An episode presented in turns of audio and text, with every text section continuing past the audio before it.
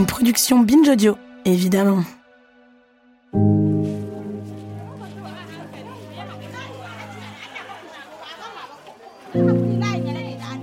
Il n'y a pas pire situation pour des parents que de perdre un enfant.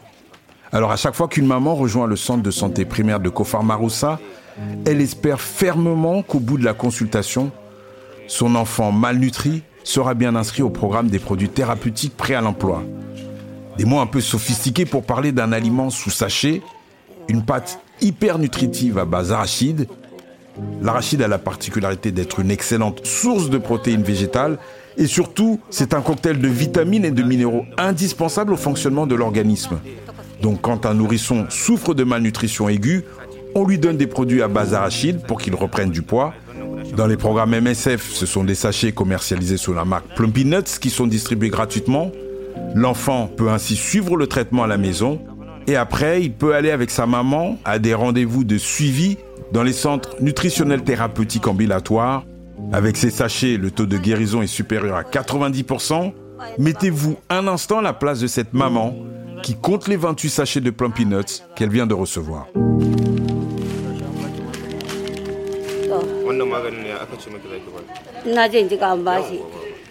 C'est la première fois que je viens ici. Et comment vous avez géré euh, l'année dernière et les années précédentes quand vous aviez un de vos enfants qui était euh, dans cette situation? Je ne les emmenais pas consulter. Pourquoi cette année vous avez eu particulièrement peur quand vous avez vu euh, l'état de santé de votre enfant? J'ai su que d'autres mamans venaient ici, alors je me suis dit qu'il fallait que je vienne aussi pour vérifier si mon enfant allait bien, et donc elles m'ont amené ici. J'arrête l'entretien car mon interlocutrice se ferme. Elle vit notre échange comme un interrogatoire, comme une intrusion dans sa vie privée. Sa seule envie du moment, c'est de partir loin avec son enfant et sa ration de plum peanuts. Peut-être ai-je mal formulé mes questions, ou peut-être qu'elles ont été mal traduites. Je comprends juste que cette maman est sur la défensive. Elle manque d'ailleurs de faire tomber le sac de plum peanuts. Elle montre aussi des signes d'agacement. Chouebou, le superviseur de l'équipe des infirmières et infirmiers, est franchement désolé de la tournure prise par cette courte conversation. Il me dit que c'est probable qu'elle ait eu peur d'être soupçonnée de trafic de sachets de plum peanuts. En effet, dans les pays touchés par la malnutrition infantile, le détournement de plum peanuts est courant et le Nigeria n'échappe pas à cette réalité.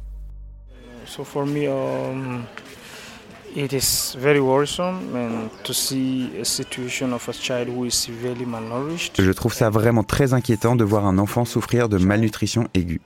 À chaque fois, on vérifie qu'une partie des sachets de Plum Peanuts prescrites pour l'enfant n'a pas été vendue par les personnes qui l'accompagnent. Car la ration qu'on lui a prescrite est calculée en fonction de ses besoins et quelques sachets de moins entraînent forcément un manque. Ce que je me demande, c'est comment on peut faire pour éviter ce genre de situation. Qu'est-ce qu'on peut faire pour arrêter ça? Il faut qu'il y ait une vraie collaboration entre les leaders communautaires, le gouvernement et MSF. Que tout le monde se réunisse et trouve des moyens pour arrêter ça. Du coup, ce qu'on fait en premier lieu, c'est de la prévention auprès des mères. Par exemple, si on vous donne 28 sachets de plum peanuts, ce n'est pas par plaisir. C'est parce que c'est ce dont a besoin l'enfant. Maintenant, si vous en vendez une partie et ne lui donnez pas tout, vous allez le priver de la ration qu'il est censé avoir. Et c'est dangereux. Et c'est pour cette raison que vous allez devoir revenir, car l'état de l'enfant ne s'améliorera pas comme il le devrait. La deuxième chose, c'est qu'il faut qu'on réussisse à médiatiser ce genre d'affaires pour qu'on puisse faire entendre à la communauté que ces kits ne sont pas faits pour être vendus. Ils sont pour ces bébés. Ils devraient leur être donnés. C'est aussi un problème lié à leur statut social, le fait de parfois devoir vendre les produits qu'on leur donnait. Oui, par exemple, imaginez une femme qui a 9 enfants. Elle vient avec son bébé âgé de 12-13 mois environ. On lui fournit des sachets de plum peanuts calculés sur les besoins de l'enfant, ce qui risque de poser problème. Car une fois rentrée à la maison, c'est compliqué. Elle ne peut pas en donner qu'à un et en priver les autres. Alors, elle peut se dire qu'il est plus judicieux de revendre des plum peanuts pour pouvoir acheter de la nourriture pour tous ses enfants.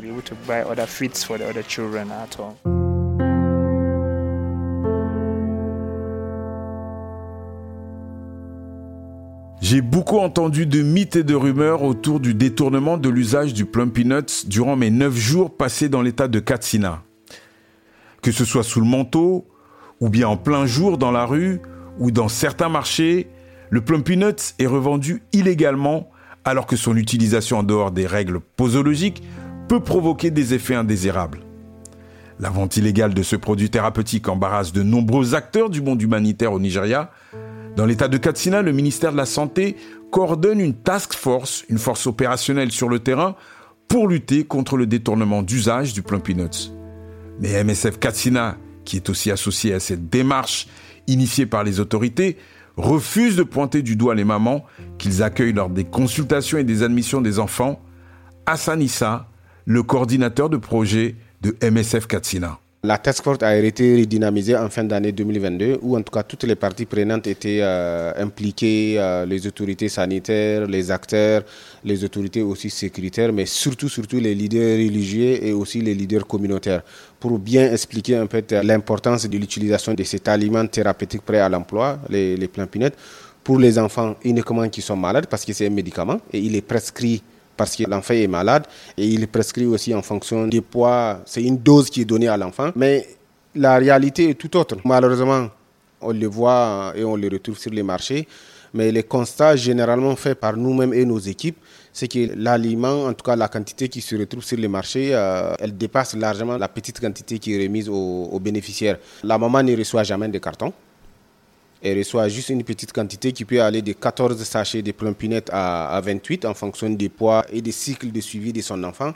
Mais parfois, la quantité qui se retrouve sur les marchés, euh, ce n'est pas la quantité qu'on donne au moment. Donc, du coup, euh, plus ou moins, euh, il y a certainement et malheureusement d'autres sources d'approvisionnement qui est au-delà des mamans qui fait en sorte que cet aliment sort des circuits de prise en charge pour se retrouver chez les vendeurs et les commerçants. Maintenant, la petite quantité, euh, en discutant avec les mamans, on comprend un peu la réalité des choses. Parce que, euh, comme vous voyez, actuellement au Nigeria, il n'y a plus la suspension des, carburants. Euh, ça fait en sorte que les prix des transports a augmenté. Donc, du coup, quand on regarde la situation, c'est que la maman qui vient d'un point A à un point B pour amener son enfant dans un centre de santé, elle est obligée de payer les transports.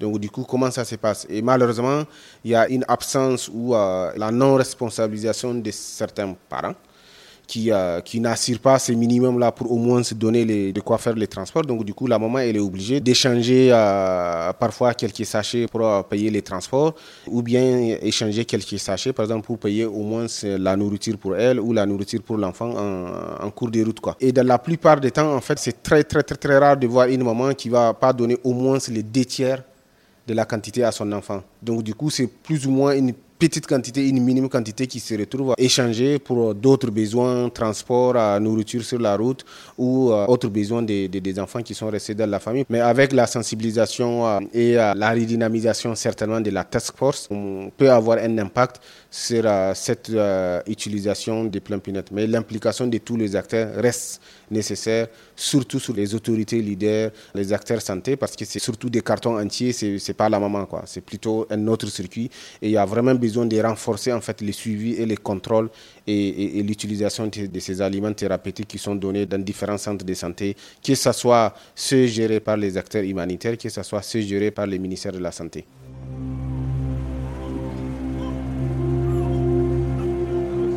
Retour à l'hôpital Touré à Katsina City.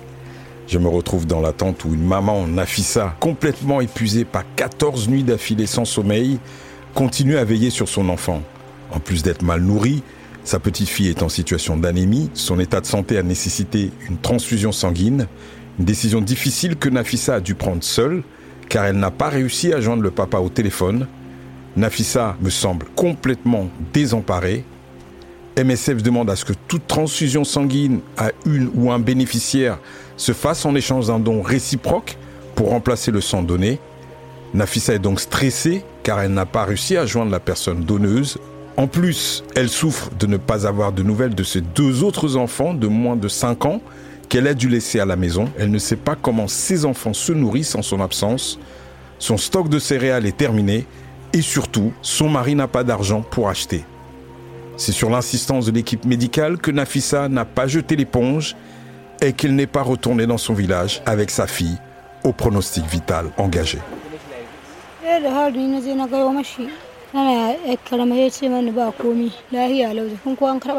Au début, j'ai dit aux médecins et aux infirmières que j'avais peur qu'elle soit trop petite. Ils m'ont dit qu'elle allait bien et le médecin m'a dit de ne pas m'inquiéter. Puis on m'a dit que le taux de sang présent dans son corps était insuffisant et qu'elle devait être transfusée. Ça m'a brisé le cœur, j'ai pleuré. Pourquoi avez-vous eu peur de faire cette transfusion? Ce n'est pas la transfusion qui m'a rendue triste, mais le fait que lorsqu'ils ont voulu commencer, mon enfant ne pleurait pas, elle ne réagissait pas. J'ai eu peur. Quand ils ont démarré la transfusion, ils n'arrivaient pas à trouver sa veine. Ils ont dû continuer à la piquer et ça m'a rendu vraiment triste. Comment vous gérez ce type de situation? So, um, going about this, usually en général, ça veut dire qu'il faut faire de la pédagogie sur l'état de l'enfant. Docteur Moses Assa, chef de l'équipe médicale de jour de l'hôpital Touré. On doit faire en sorte que les parents comprennent ce que ça signifie une anémie sévère et de quelle façon une transfusion améliorerait le pronostic de manière significative.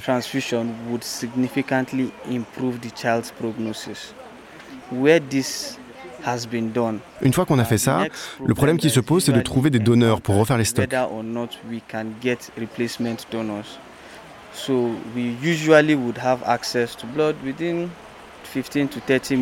Normalement, on a accès à des stocks de sang dans un délai de 15 à 30 minutes, mais une fois qu'on a l'accord des parents, il faut trouver des donneurs pour réalimenter les stocks. Uh, the next concern is can we get replacements for people coming from the bandits reading areas? On a plus de donneurs qui viennent des zones périurbaines ou sécurisées que de zones touchées par l'insécurité, bien sûr. Mais on essaie d'encourager tout le monde à donner, en leur expliquant que c'est une question de vie ou de mort. Il n'y a pas d'obligation à donner et évidemment si votre enfant a besoin d'une transfusion, peu importe que vous ayez donné, il aura ce qu'il faut. Penché sur son microscope électronique, Viviane inspecte les échantillons de sang d'enfants malnutris admis dans les programmes de MSF au sein des deux hôpitaux Kofar Saori et Touraï. Viviane Ebéré aisée supervise le laboratoire principal de l'hôpital Kofar Saori. Elle reconnaît que les superstitions, les croyances et les peurs au Nigeria ne facilitent pas le don du sang. Most times, depending on the condition of la plupart du temps, en fonction de leur état, certains patients refusent la transfusion. Parfois, les accompagnants craignent de ne pas être en capacité de fournir du sang pour refaire les stocks donnés aux malades qu'ils accompagnent. most the times we just make them to understand that as MSF we don't donc on doit leur faire comprendre que chez MSF, on ne vend pas du sang, on le leur donne. Si un patient a besoin d'une transfusion, il l'aura. On fera avec ce qu'on a. On ira le chercher en voiture dans les banques de sang communautaires auxquelles on a accès. Et puis on transfuse.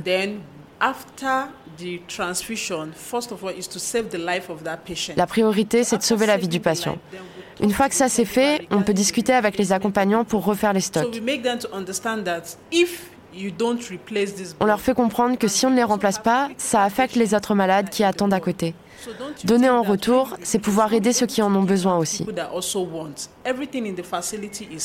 Tout est gratuit ici et donner son sang, c'est juste remplacer ce qu'on a eu.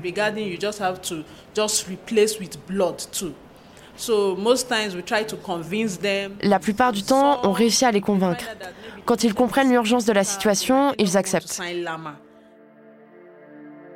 Trois jours après ma rencontre dans l'unité de soins intensifs de l'hôpital Touré avec Nafissa, cette maman du bébé souffrant d'anémie, je reçois quatre SMS courts et laconiques de Dr Moses Assa.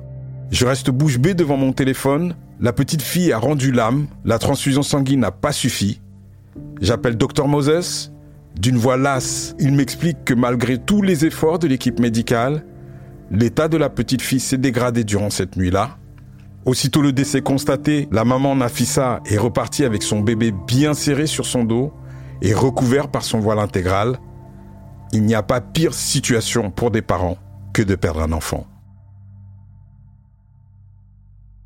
À suivre.